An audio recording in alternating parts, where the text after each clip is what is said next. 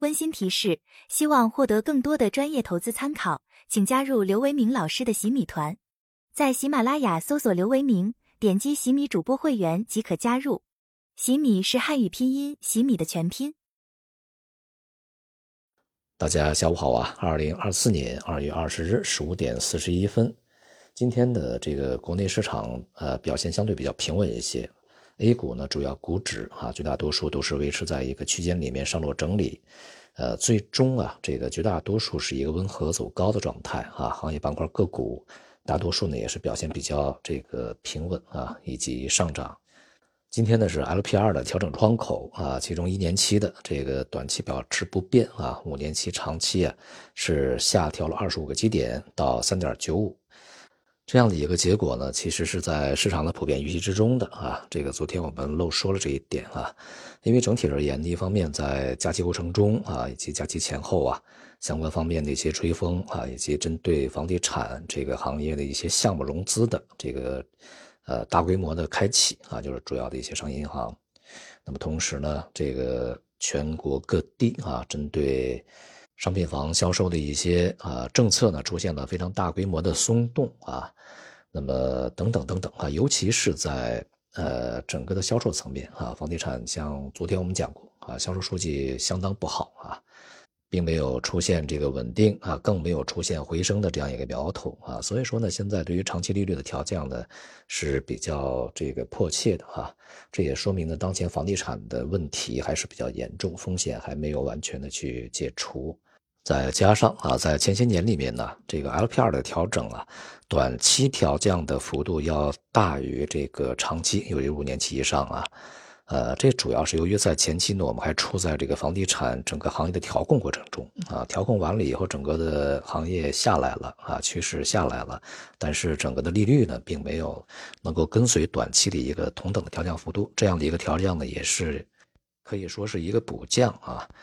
不过呢，通过这一次调降啊，五年期和一年期这个调降的幅度呢，已经是五年期大于了一年期啊，使得他们的利差呢缩窄啊。之前呢是六十个基点，现在是五十个基点，也就是说呢，这个累积起来啊，五年期呢反倒比一年期的这个多调了十个基点啊。当然啊，这样的一个调降举措，主要的目标、直接目标仍然是房地产，毕竟房地产行业就是它相关的周边呢，再加起来啊，整体对于 GDP 的贡献呢。达到了百分之二十五，也就是四分之一啊。那么现在房地产整个呢都是在负增长啊，对于 GDP 的贡献是负的。那么不稳定房地产的其他的很多的行业啊，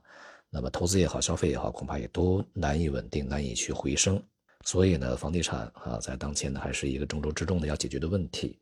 那么另外呢，这个长期的这个利率的调降也有利于啊，就是企业中长期贷款、投资啊、经营啊啊这个等等。也是有利于降低这个成本的啊。不过呢，呃，前面我个人我也讲过啊，如果降息呃出现在今年的春节之前啊，那么不管是央行 MLF 还是说 LPR 啊，那么那个时候降呢，其实对于市场信心的这个提振作用是比较大的。但如果错后到这个今年的春节以后啊。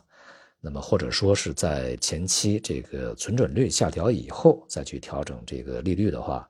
那么它对市场的一个提振作用就不及之前，就是相对晚了一点啊。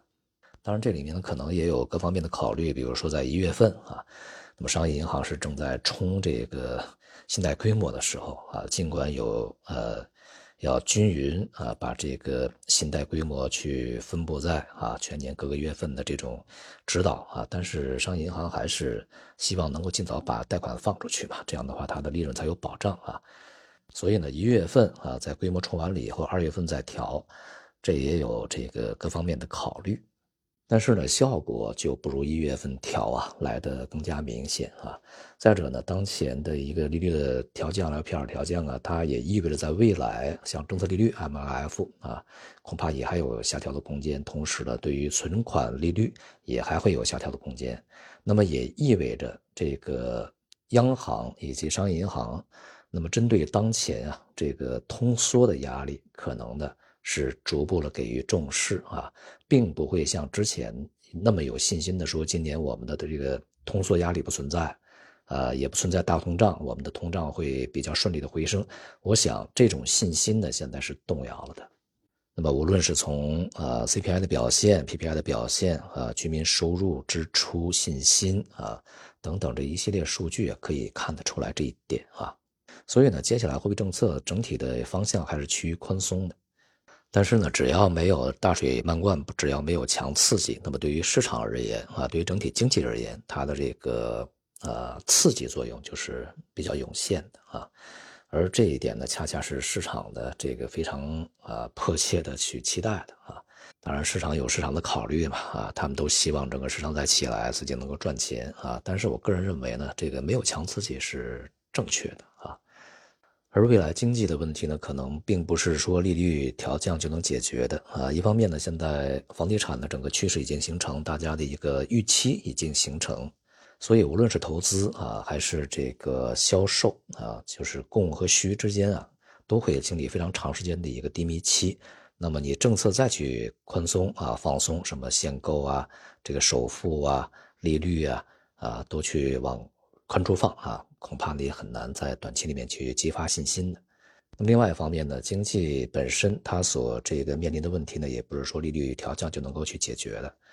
现在呢，首要问题还是要去提振信心、激发活力啊。那么对于资本市场而言呢，这两天啊，大家可以看到很多的新闻，尤其是新任的证监会主席吴清呢，是连续召开了这个十余场座谈会啊，然后去和这个各方面的。这个金融市场相关的这些人士啊、机构啊进行座谈，并表示呢要坚持啊以投资者为本的理念啊，规范各类交易行为，提升制度公平性啊，发展壮大专业投资力量，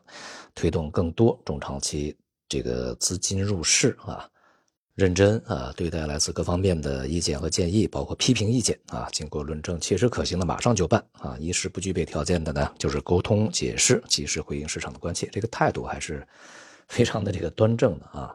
并且表示呢，资本市场涉及方方面面，越是在形势复杂严峻的时候，越要广开言路，集思广益，凝聚共识啊。其实我想呢，不只是在资本市场方面啊，这个在整体经济方面，其实现在也是比较严峻的，也应该是广开言路，集思广益，凝聚共识的。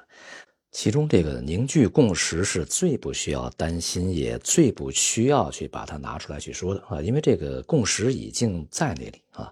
对于资本市场而言，那么投资者也好，这个整体的政策制定者、监管者也好，那么大家的共识就是啊，这个把市场搞好，让融资者能够融到钱去发展呃自己的企业，为整体的经济做贡献，让投资者因为整个的这个公司未来的成长赚到钱。这就是共识嘛，而对于整体的中国经济而言呢，大家的共识就是把经济搞好，把国家建立的强强大起来，让人民生活过得更好，这就是共识啊。这种共识其实没有什么需要去凝聚的，大家共识已经摆在那里了啊。当然，如果相关层面说的这个共识是我说的这些啊，那当然是显而易见的。如果不是啊，是不是说这个凝聚共识要？我们遵从某一个什么机构、某一个部门、某一个人他的这个想法来去呃产生共识，我想这个就不叫共识了吧，这叫个识啊。所以啊，这个广开言路啊，集思广益，它的前提是解放思想啊。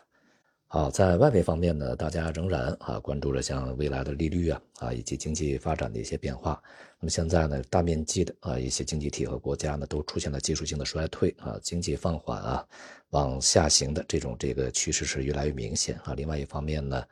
通胀下不来，利率又维持高位啊，所以未来的前景不是说特别的好啊。那么在这周啊，像英伟达啊这个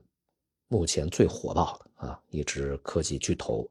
也将迎来一些这个业绩的披露啊，但是由于在前期呢涨幅已经非常巨大，也不排除像什么见光死这种可能性的出现。所以说，对于美股而言啊，这个当前这个水平啊，对于中长期的走势是一个比较危险的一个局面啊。前面去年年底我们也讲，就在年初的时候啊，这个整个的外围市场呢应该是企稳甚至是上涨啊，但是在上方停留的时间预计不会特别长。目前这个水平和时机啊，是我们需要去关注风险的时候。那么同时呢，对于绝大多数大宗商品而言啊，像这个什么有色金属啊、钢铁、煤炭呢，呃，由于今年的全球需求，尤其是中国需求会相当的疲软啊，我们现在看这个房地产和基建就能看得出来啊。所以说呢，整体就是我们在去年年底所做出的啊，在今年大多数的大宗商品都会是延续一个下跌的状态啊，尤其是工业品更是如此。所以呢，相对来讲，未来啊，像这些大宗商品啊，继续走软的这种概率比较大的，当然是原油价格除外啊。那么，如果大宗商品，尤其是工业品啊，继续走软的话，其实也就意味着啊，在今年的经济翻过来去验证了一个它的疲软状态啊。所以，对于全球股市而言呢，其实它的前景啊，并不是说特别的乐观的啊。包括自己 A 股在内啊，翻过来我们说 A 股啊，一方面这个。呃，成交量啊萎缩的比较严重。另外一方面的外资啊，北向资金呢，也是别管它小还是大啊，都是至少不进来了啊。同时呢，我在前面也讲了，这些水平的抛压一定会涌现的。所以说，接下来至少在短期之内，会陷入到一个回落整理啊这样的一个状态里面。从中期大概率啊会陷入到一个横盘的这个整理的状态啊。我们需要有更多的一些指引啊。那么如果说啊，从这个决策层也好，监管层也好，管理层也好啊，希望能够再拉一步，那也不排除会这个在未来的几个月时间里面还有一些比较高的一个位置出现啊。但是呢，这个即便出现，恐怕它也是一个熊市反弹啊，离熊市见底和结束还是需要时间的。所以我们在这段过程中，战略层面啊，这个大举出击仍然是没有必要的啊，